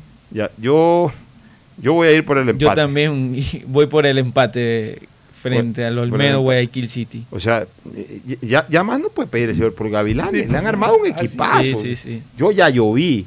Ahora este Cristian Alemán con un buen jugador. Está el centro delantero ese que es muy bueno, Mastriani, argentino, Michael. Hoyos. Está Michael Hoyos, que es otro gran jugador. La verdad, es que, bueno jugador. la verdad es que tiene, estaba Mondaína hasta hace poco, pero bueno, ya salió. Pero Sí, la, verdad es que, salió. la verdad es que el City tiene un equipo para estar entre las seis primeras posiciones sin apuro. Bueno, eh, ¿qué otros partidos? Hay siguiente mañana? partido a las 4 y media, Liga de Puerto Viejo frente al Nacional. A 4 y media en el Estadio Real Puerto Viejo. Tamarindo. Ah, Sí. yo, creo que va a ganar. Sí, yo también voy a la Liga Deportiva Universitaria de Puerto Viejo. Usted, Fer- usted Mauricio. También voy por la Capira, que Ya, pues, lo tienen ahí también a. Insúa ya. Bueno, El último partido eh, juega Universidad Católica frente a Macará Oh, en el Atahualpa.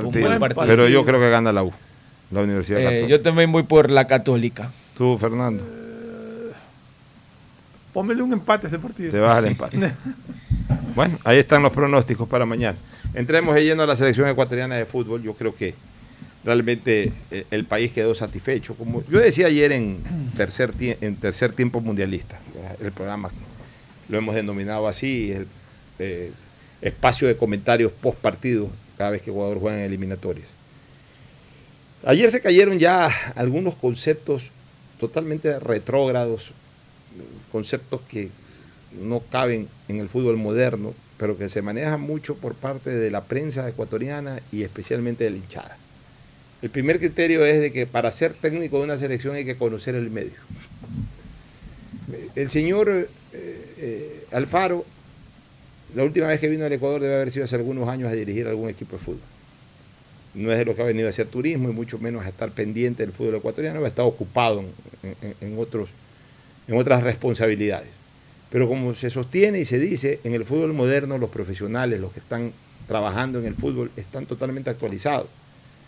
El señor Alfaro ya cuando fue contratado tenía un conocimiento pleno del fútbol ecuatoriano, de los principales jugadores, cómo jugaban los principales jugadores, porque hoy la tecnología lo permite, hoy día eh, los técnicos de fútbol pueden ver todos los partidos que quieran, como nosotros también, pero además cuando por ahí están interesados o su empresario se está moviendo en algún país, para un club para una selección, se entusiasman un poco y mientras se cuece la contratación, ellos están ya investigando, están viendo partidos, están viendo grabaciones.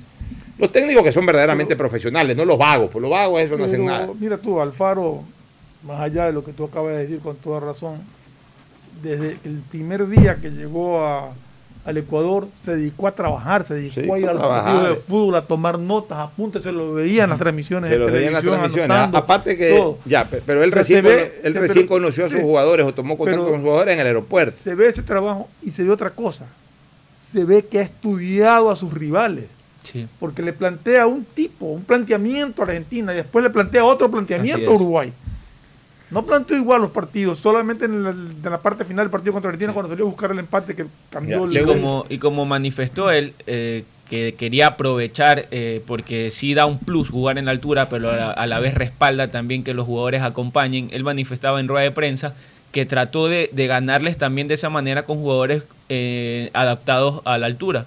Eh, Ángelo Preciado, Moisés, Ca- Moisés, eh, Moisés Caicedo, eh, Ángel Mena, Michael Estrada, Qué que, que linda juegan en mezcla la... de experiencia y juventud Así que es. presentó la selección. Segundo- Sí, sí, sí. segundo- jugadores comprometidos, que es lo que siempre hemos pedido y hemos querido ver. Eso sí se vio en la selección. Segundo, algo que es importante, actuar con lógica. Sabiendo que la lógica debe de ser la esencia madre de un dispositivo técnico táctico y no el capricho. La lógica y no el capricho. ¿Qué es la lógica? Tienen que jugar los que tienen que jugar, los que están en un mejor momento, eh, sin tanto enredo, más aún si no he tenido tiempo de trabajar eh, meses, semanas, varios microciclos, sino que recién tuve mi primer contacto en el aeropuerto, en el hotel. No me voy a poner con sistemas tácticos, les, les hago un dibujo de cómo me gustaría que el equipo juegue, pero en base a lo que yo ya he visto en cada jugador y poner en la cancha a los que tienen que poner. Él, eh, él determinó, él se, se- se- se inclinó por un equipo muy rápido y joven, un equipo muy rápido, muy veloz. Dentro de ese equipo veloz, él le buscó el tiempo de ingreso a Cristian Novoa. O sea, él, seguramente pensó de que a, eh, Cristian Novoa, que es un hombre que maneja muy bien las pausas, que maneja muy bien la pelota, que tiene siempre salidas limpias, claras, a lo mejor para los primeros minutos del partido no era el jugador indicado porque en los primeros minutos él quería darle mucho vértigo y puso a los veloces. ¿Sabe Y después lo puso a Cristian Novoa. A lo mejor lo pudo haber puesto un poco antes si lo necesitaba un poco antes. Lo puso en el momento en que necesitaba, en que ya eh, comienza a congelar el partido, a darle tranquilidad, a darle un poco de reposo incluso a su equipo porque estaba Yo sobreacelerado. escuché que a Novoa no se lo usó de titular porque se lo se la- le afectó en cierta parte un poco eh, la altura, sí le empezó a molestar y el y, eh, y esto de el tema de cambio de horarios. Ya, puede ser. Claro, fue un viaje Ya, largo. puede ser, puede ser, pero sobre todo porque él no quiso cambiar un esquema, porque hoy Ecuador tiene un equipo tremendamente rápido. Lo puso Mena en el lugar en que tiene que hacerlo jugar. Sí, ahí, sí, sí. De, de Qué medio buen campo hacia Demostró. Mena ayer también que cuando juega en su posición natural, ayer Mena jugó aporta como, muchísimo. como lo hemos visto jugar en los clubes Sí. y como reclamábamos que juegue. Así es. Eh, hay otra, eso de que dos nueve se chocan, que dos nueve no pueden jugar juntos. se ponen a veces a inventar la pólvora. ¿Cómo no pueden jugar dos centrodelanteros juntos? Cada centrodelantero cumplirá su función. Qué lindo tandem ayer el de Endre Valencia con el de Michael El Estrada. taco de Einer para Michael Michael. Estrada ayer jugó calificación 10 puntos. Pues esa es otra. Yo eh, discrepo con. Tengo mi derecho a discrepar y respetar también, respeto el, el criterio de gente, pero en las calificaciones que yo veo, a, a Michael Estrada le ponen un 8. ¿Por qué la máxima calificación tiene que ser un 8? Para un jugador que hace lo máximo de rendimiento. O sea, ¿qué, qué yo espero de un qué yo espero de un delantero que, que, que- que viste la camiseta nacional?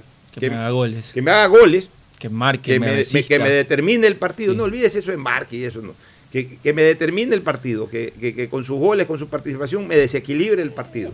Un, un- un centro delantero que hace dos goles y que hizo un tercero que se lo anularon por una acción previa a la, a la participación de él, porque fue ahí acompañando y todo. O sea, que hizo en el fondo, realmente hizo tres goles, dos, dos fueron válidos, dos golazos.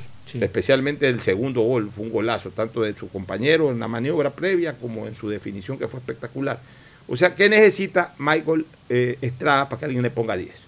¿Qué más necesita hacer? Para mí sí jugó un partido de, de 10 de excelencia. Hubo algunos Estrada. jugadores, o sea, tú analizas. Por ejemplo, el Caicedo estábamos para mí hablando Mena. 10 también. habla- estábamos hablando de Mena, Sí. terminamos de hablar de Mena. Mena fue un jugador que en mi criterio se tiró el equipo al hombro. ¿Por qué? Porque cuando tuvo que ser explosivo fue explosivo. Cuando tenía que hacer la pausa, Así frenaba, hacía la Mena- pausa. Mena para la mí- experiencia de Mena fue fundamental. Mena para mí jugó un partido de altísimo nivel. Eh, y es más, o sea, y ahí entramos a la discusión con mucha gente. Yo creo que fue el autor del primer gol. Para mí no la toca Moisés Caicedo. Ahí, ahí, ahí está, todos estamos en esa duda. Yo también estoy todavía en esa duda de, no de saber toca. si fue Moisés Caicedo. Ahora, claro, la participación de Moisés Caicedo fue fundamental Sí, para sí, sí. engañarlo al arquero, para confundirlo al FIFA arquero. lo, primero lo puso a Mena, luego corrigió. Y y es más, entre ellos mismos, Mena celebró su gol, el otro, después Sí. se pusieron como a discutir, la Ajá. tocaste, no la tocaste. Pero para mí fue gol de Mena. Hay una toma Pero- que me da pero- la impresión pero- de que la rosa. Ya, Sí, pero un gol, que algo le pero, pero, impulsa. pero un gol, si fue de Mena, no hubiese sido de, de Mena si no estaba ahí Caicedo, obviamente. Ah, no, sí, sí, lógico. que- La haya tocado o no la haya tocado Caicedo, la presencia de Caicedo fue determinante para que esa pelota termine entrando. Ya, de ahí, este, también Ecuador tuvo algunas falencias. O sea, mira, A ver, que- Ecuador, Ecuador le han metido tres goles y los tres de, De penales. penales. Ya, de penal. No podemos Ya, meter pero, ese pero, pero de espérate un ratito. Hay un A ver, exceso a ver, de, yo quiero dar de un imprudencia en comentario al los respecto. defensas. Yo creo que a nuestros defensas jóvenes hay que enseñarles.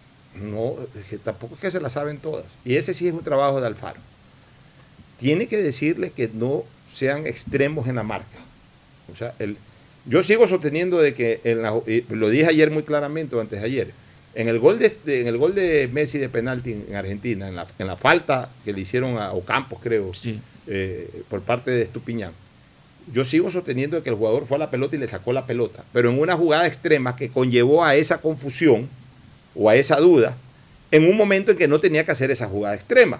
El otro caso, el de ayer de Palacio, una jugada extrema ridícula, tirarse en carretilla, casi en plancha. Una pelota que ya y ahí sí le dio, pues ahí sí, sí. fue penal 100%, pero ¿para qué hace esa jugada extrema en el área? Sí, ¿Para qué hace esa estaba- jugada extrema?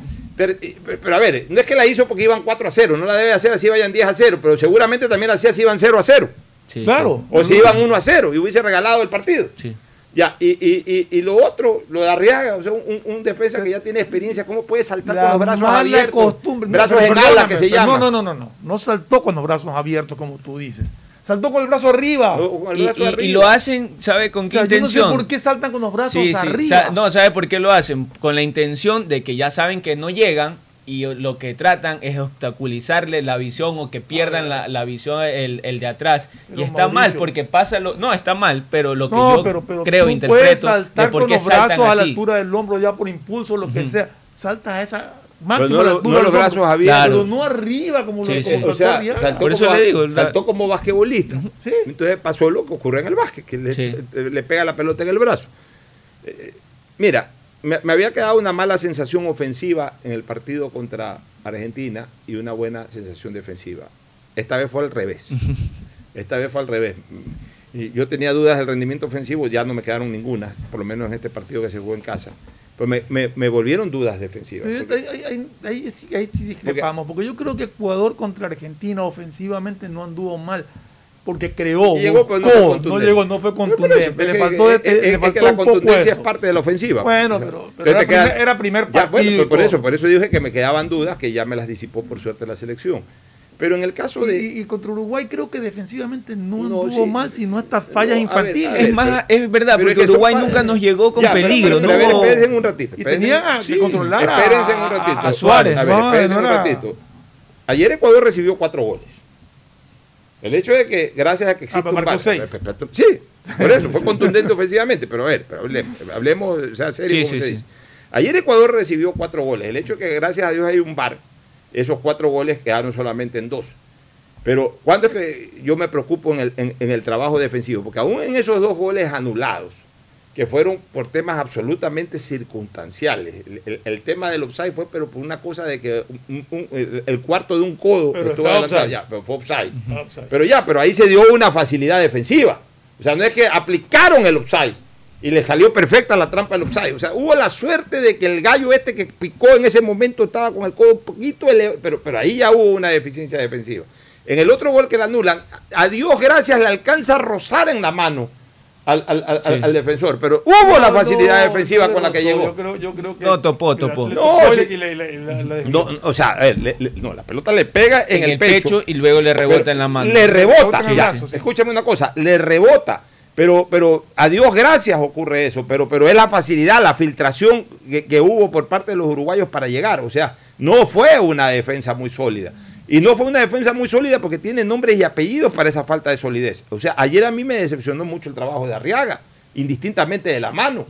Yo lo vi a Arriaga desubicado. lo vi a Arriaga- estuvo en Argentina que Así es, Sí. o sea, si ese es el rendimiento de Arriaga en este momento, yo creo que comienza a pedir a gritos de titularidad Franklin, Franklin Guerra. No me termina de convencer el trabajo en selección de- de- de- del chico Estupiñán, que todos lo ponderamos por lo que está haciendo en Pero yo España. creo que es lo mejor que hay. Ayer vi que comparé y lo de Chiqui Bueno, Palacio no, que- mucho más. A ver, es que lo del Chiqui Palacio para mí todavía el Chiqui Palacio le falta escalas para llegar ahí. o Sí, sea, sí. antes que el Chiqui Palacio está Bader Caicedo, antes que, Be- que- que el Chiqui Palacio está el propio Pineda que está en la Pero selección. creo que, que Pervis sí es el mejor en, Puede en los que están. Yo no digo si es el mejor están. o no es el mejor, eh, por lo menos en este momento es el más promocionado. Dan el- el. Pero, pero una cosa es que sea el mejor, pero otra cosa es que me haya llenado lo que yo esperaba de él. Por el lado derecho tampoco me termina de convencer en lo defensivo apreciado. Al último minuto, en la última jugada, hizo un, hizo un fue horror. falta de ya. piernas. Ahí sí no estoy de acuerdo. para A mí Preciado, para mí me fue- pareció que fue- fue Preciado un estuvo muy muy buen bien. partido muy Preciado. buen O sea, partido, no Preciado. sé. Ya, sí vi lo del último y también, Ya, lo, claro, también lo no sé, pero eso para no mí sé, ya fue yo no falta sé, de piernas de ya, todo yo- lo que ver, corrió. yo no sé- corrió todo el partido. Yo no sé si lo que ayer eh, pudo hacer eh, Preciado también lo puede hacer Pedro Pablo Perlaza. Y yo no sé si Perlaza es un poco más sólido defensivamente que Preciado. No sé, pero yo me imagino Ya, que, entonces- que el técnico entonces, habrá estudiado por- los sí, jugadores y habrá bien. decidido con No, está bien. Yo no, es que- yo no es que- lo que busca, a ver, ¿no? yo no es que estoy criticando No, no, yo sé eh, que la alineación, pero, pero lo que te quiero decir es de que ayer tienen nombres y apellidos el hecho de que la- la- el rendimiento eh, defensivo de Ecuador no, no haya sido bueno. Eh, A mi criterio no fue bueno. Ahora, extraordinario Domínguez. O sea, ya quedó confirmado que ese es el arquero de la selección. O sea, a Domínguez, a Domínguez le han hecho tres goles, tres de penal. Y cuando lo han exigido, ayer lo exigieron dos, tres veces y las tres Y veces todos los respondió. penales bien cobrados. Porque y todos los se- penales se bien tira cobrados. O sea, Domínguez, lo intuye. Domínguez está jugando a un nivel eh, excepcional. Está tapando con una madurez, con un aplomo, que incluso no se lo veía yo antes. No, no, es que hay jugadores, hay que reconocerlos. O sea, ver a, a- a este muchacho Caicedo con 18 años. No, juega con una personalidad. A mí lo que más me impresiona. A mí lo que más me, nivel, me ¿no? O sea, impresiona es la personalidad. Por ejemplo, ese muchacho también jugó para 10 ayer. Fe- lo- Ya, eh, este- al lado de Federico Valverde le Ya. ganó todito Ya, los, este, los. Eh, Ener Valencia jugó un partidazo. Indistintamente, indistintamente que no, no, no le entró el marcó. gol a él, no marcó, pero fue un, fue un vendaval ahí. Está Ibarra ahí. también hizo un buen partido. Y- Romario y- Ibarra y- también y- jugó muy resaltar en el, en el gol, no sé si ya lo dice aquí en el programa, pero resaltar que en el gol de Gonzalo Plata, que es una gran alternativa, el, el pase maravilloso que le hace el Cholo Alan Franco, un pase sí, sí. Eh, de campeonato mundial, un pase que si lo hace Messi todavía estuvieran hablando de Messi en Y, Argentina. y mire que, que eso, eso es bueno porque Alan Franco entró a la variante y eso también nos, nos llena un poco de saber que, que existen jugadores que al, al cambio entraron muy bien.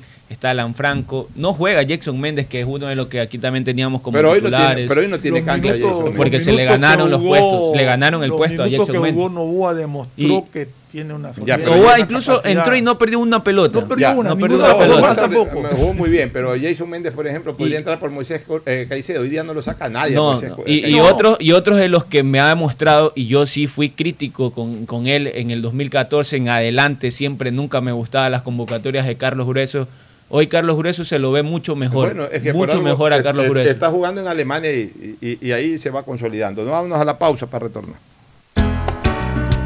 El siguiente es un espacio publicitario apto para todo público.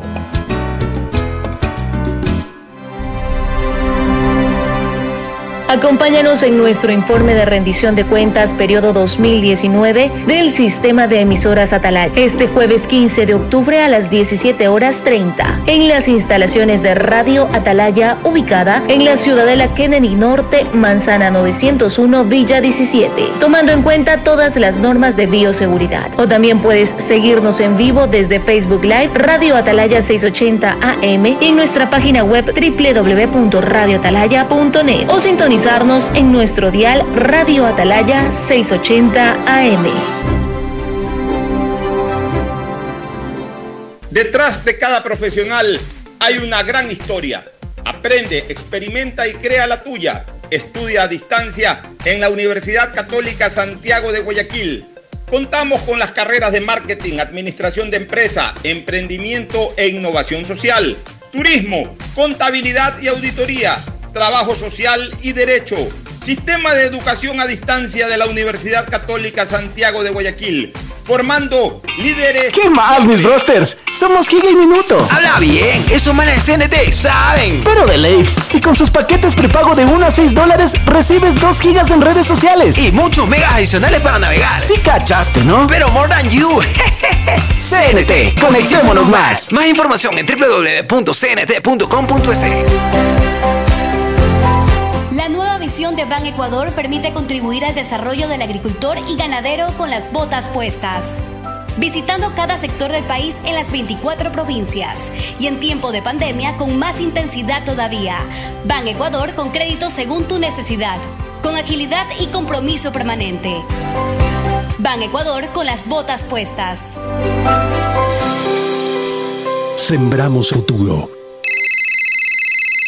Aló, aló. ¿Qué hay, ñaño? Oye, ni sabes, tengo una nota vacancísima que contarte. Me acaba de pasar. Justo ahorita cambié los centavos que me dieron de vuelto en tía por unos minutos para poder llamarte. Y ahora me dicen que en todos los días del país puedes cambiar tus vueltos por minutos y megas de claro. Lo máximo. Ahora, además de cambiar mi vuelto por megas y minutos extras. Ah, sí, cierto. Ya voy para tu casa. Te llamo cuando llegue. Claro, conectados. Seamos avanzamos. responsables con los héroes de nuestras calles. En esta emergencia sanitaria, recuerda desechar las mascarillas y guantes en una funda separada de la basura común. Protégela con otra funda y cuando la saques, rocía cloro sobre ellas. Tampoco deseches objetos contaminados en las calles y si son de gran volumen, llévalos a los centros de acopio autorizados. Encuentra las direcciones en www.puertolimpio.com. Puerto Limpio, juntos por Guayaquil. Si quieres estudiar, tener flexibilidad horaria y escoger tu futuro, en la Universidad Católica Santiago de Guayaquil trabajamos por el progreso en educación, ofreciendo cada día la mejor calidad. Estamos a un clic de distancia. Contamos con las carreras de marketing, administración de empresa, emprendimiento e innovación social, turismo, contabilidad y auditoría, trabajo social y derecho. Sistema de Educación a Distancia de la Universidad Católica Santiago de Guayaquil, formando líderes siempre. Hola profesores, ¿sí sabían que CNT tiene los juegos más pepa de la web? Hablen bien, recargando este 6 latas, recibes sin costo una suscripción a CNT Gamers, el portal con los juegos más top para que no pares de divertirte. CNT, conectémonos más. Más información en www.cnt.com.es. Esto aún no termina. Por eso, siempre uso mascarilla en el bus. Mantengo distancia y desinfecto mis manos cuando llego a mi destino. No te confíes. El estado de excepción terminó, pero la pandemia sigue. Manos, mascarilla, distanciamiento y preocuparse de que todos cumplan las medidas de seguridad. Alcaldía de Guayaquil. Banco del Pacífico te trae Banca Celular, tu banco a la mano sin necesidad de usar internet ni wifi. Ajá, Simón. ¿Y qué puedo hacer con eso? Con Banca Celular puedes realizar retiros, pagar tus servicios básicos y hacer hasta recargas de tiempo aire. Oye, no, eso está buenísimo. ¿Cómo lo uso? Solo tienes que marcar asterisco 844 numeral si eres CNT o asterisco 8444 numeral para Claro, Movistar y Twenty. Tu banco a la mano con Banca Celular. Banco del Pacífico, innovando desde 1972. Fin del espacio publicitario. Usted está escuchando un programa de opinión, categoría O, apto para todo público.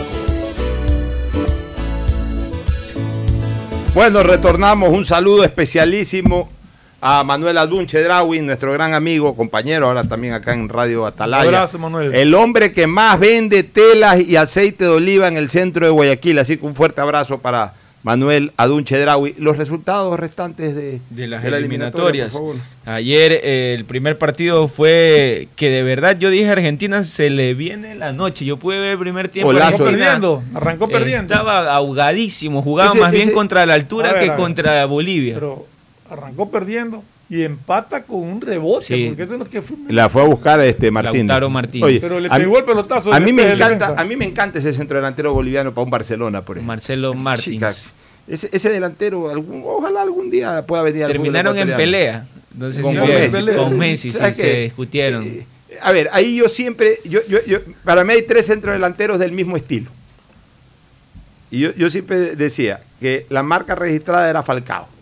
El genérico de Falcao era Paolo Paolo Guerrero, Guerrero. que después ya pasó a ser también marca registrada. Y el genérico de los dos es este eh, Moreno Moreno, Martins. Martins. O sea, tres centrodelanteros de un estilo muy parecido, muy parecido. Y, y de ahí eh, Argentina ganó 2 a 1, le empa- iba perdiendo 1 a 0 y remontó el Bueno, marcador. nosotros le ganamos este, a los uruguayos de ahí en la, en, en la Eh, tarde y nosotros noche. le ganamos 4 a 2 y eh, de ahí pa- para- Venezuela, Paraguay 1 a 0, que Venezuela se comió un penal, comió al, un último penal al último minuto. minuto, No Paraguay sí. ese partido. Sí, ganó Buen Paraguay triunfo 1 a Paraguay, 0. Recuperó, la, el- recuperó el punto que perdió con Perú. Así es. Perú perdió 4 a 2, pero ojo con Perú. Sí, Perú sí, es un sí, equipo sí, eso poderoso. iba a decir, yo, Dos yo veces lo vi, ganando. yo lo vi a Perú, muy- yo vi el partido. Perú jugó bien frente a Brasil, o sea, no se la achicó para no, nada. No, no, no, no. Perú se fue encima y dos veces eh, arriba. Eh, yo creo que yo creo que el, el- el fútbol peruano una vez más va a dar candela en esta Colombia eliminatoria. empató Ese fue, Chile. Ese es un el- ese fue el único partido que me molestó las inclusiones del VAR, porque tomaban las decisiones y se demoraban, o sea, Bueno, daba a entender pero- que, que ahora cualquiera puede ser árbitro. porque Colombia empató sobre y- el último minuto. Ah, Colombia eh, empató sí. ya Colombia, no- pero que favorece ese este, empate arranque- al final. este primer inning de las eliminatorias, un inning. Nos deja eh, quintos, este- creo, sext- quintos. quinto Quintos. puesto. Este primer Sí. inning nos demuestra que hay dos equipos que, tres equipos que despegaron de entrada y que para mí va a ser muy difícil bajarlos, que son Brasil, Argentina y Colombia. De ahí viene un lote de pelea que somos todos menos Venezuela y, y Bolivia que arrancaron mal Bueno, y va a ser muy difícil que despeguen. Argentina y Brasil tienen seis puntos. Colombia tiene cuatro. Sí, pero, pero a ver, pues tiene cuatro ganas, sacando el- ganando su partido en casa y, y sacándolo en en empate a visita. Chile. O sea, Sí, Pero es que Chile lo veo. ya, no, No sé. creas, son los mismos históricos de siempre y que de todas maneras son de respeto. Yo creo que más bien ahí va a haber un grupo de pelea pareja entre Paraguay, Uruguay, nosotros, Chile los chilenos, y Perú. los paraguayos y los peruanos. Y lo que sí se quedan de entrada y va a ser muy difícil que despeguen los venezolanos y los bolivianos. Una última recomendación comercial ya para el cierre. Auspician este programa. Aceites y lubricantes Gulf, el aceite de mayor tecnología en el mercado. Acaricia el motor de tu vehículo para que funcione como un verdadero Fórmula 1 con aceites y lubricantes Gulf. ¿Quieres estudiar, tener flexibilidad horaria y escoger tu futuro? En la Universidad Católica Santiago de Guayaquil trabajamos para el progreso en educación, ofreciendo cada día la mejor calidad y para ello estamos a un clic de distancia. Escoge la carrera de tu vocación. Puede ser marketing, administración de empresas, emprendimiento e innovación social, turismo, contabilidad y auditoría, trabajo social y también derecho. Consulta en nuestra página web mayor información y esquemas de admisión. Universidad Católica Santiago de Guayaquil, formando siempre líderes. Ahora podrás realizar tus compras sin preocuparte por revelar los datos de tu tarjeta Pacificar, porque con la APP BDP Wallet puedes comprar en establecimientos o por redes sociales con solo darle al vendedor el código de compra que se genera. Descárgala, registra tus tarjetas y prepárate para comprar lo que necesites. Con BDP Wallet, la billetera digital del Banco del Pacífico, estás a un código de tu compra. Si quieres navegar más, los paquetes prepago Claro de 1 a 6 dólares te dan el doble de gigas para duplicar tu diversión. Porque en Claro sí puedes disfrutar del doble de videos, posteos y memes a más velocidad. Y además te damos gigas gratis para hablar o videollamar sin parar por WhatsApp y Facebook Messenger desde donde tú estés. Activa ahora tus paquetes prepago en tu punto claro favorito a nivel nacional. Por ti, más conectados. Más información y condiciones en claro.com.es. Me cuido, yo me cuido para poder abrazarnos nuevamente y volver a compartir. Yo me cuido. Un aporte a la ciudadanía de Seguro Sucre, tu lugar seguro. La nueva visión de Ban Ecuador permite contribuir al desarrollo del agricultor y ganadero con las botas puestas. Visitando cada sector del país en las 24 provincias y en tiempo de pandemia con más intensidad todavía. Ban Ecuador con crédito según tu necesidad, con agilidad y compromiso permanente. Ban Ecuador con las botas puestas. Sembramos futuro. Estamos en la hora del pocho. Ya simplemente para el cierre, hoy Barcelona tiene que ganar o ganar, sacar un buen resultado en Ambato, no puede arrancar la etapa con una derrota y ni que hablar Emelec que tiene un partido aparentemente asequible, muy asequible frente a Orense. Mañana los estaremos comentando en el segmento deportivo. Gracias por su sintonía. Este programa fue auspiciado por Aceites y lubricantes Gulf, el aceite de mayor tecnología en el mercado. Si quieres navegar más, los paquetes prepago Claro de 1 a 6 dólares te dan el doble de gigas para duplicar tu diversión. Activa ahora tus paquetes prepago en tu punto Claro favorito a nivel nacional. Por ti, más conectados. Universidad Católica Santiago de Guayaquil y su plan de educación a distancia, formando siempre líderes. Ya está a disposición la APP BDP Wallet, la billetera digital del Banco del Pacífico. Compra todo lo que quieras sin dar los datos de tu tarjeta, sino con tu código de pago. Descarga la APP, regístralo y comienza a comprar. Me cuido, yo me cuido para poder abrazarnos nuevamente y volver a compartir. Yo me cuido. Un aporte a la ciudadanía de Seguro Sucre, tu lugar seguro. Este fue un espacio contratado. Radio Atalaya no se solidariza necesariamente con las opiniones aquí vertidas. Hoy en el deporte llega gracias al auspicio de Pacificar, historias que vivir, Banco del Pacífico. 14 de octubre de 1996. Vasco da Gama y Emelec se enfrentan por la Copa Conmebol en el Estadio Sao Januario de Río de Janeiro. Luego de una gran jugada de Ariel Graciani, el delantero Ángel Fernández da el puntillazo final para convertir el único gol del partido con el cual Emelec se impuso a Vasco por 1 a 0, obteniendo por primera vez en su historia un importante triunfo en tierras brasileñas. A pesar de ello, por la victoria previa en Guayaquil por dos goles de diferencia, clasificaron los brasileros. Por las mancuernas y guantes serían 35 dólares. Perfecto, voy a pagar con BDP Wallet. El código, por favor. 112410. Con BDP Wallet, realiza tus compras sin necesidad de revelar los datos de tus tarjetas Pacificar. Al momento de pagar, comparte con el establecimiento el código de pago que genera la app y listo. Pacificar. Historias que vivir. Banco del Pacífico.